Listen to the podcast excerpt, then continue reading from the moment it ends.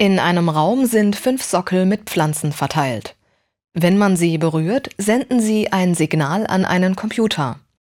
Je nach Intensität der Berührung errechnet das Programm das Wachstum der Pflanzen.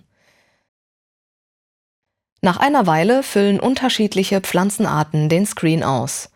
Die Berührung des Kaktus löscht alle Bilder und das Wachstum kann neu beginnen.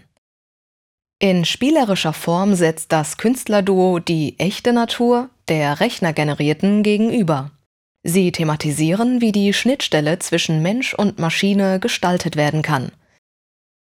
Das Aufeinandertreffen von realen und virtuellen Systemen erfordert eine bewusste Interaktion.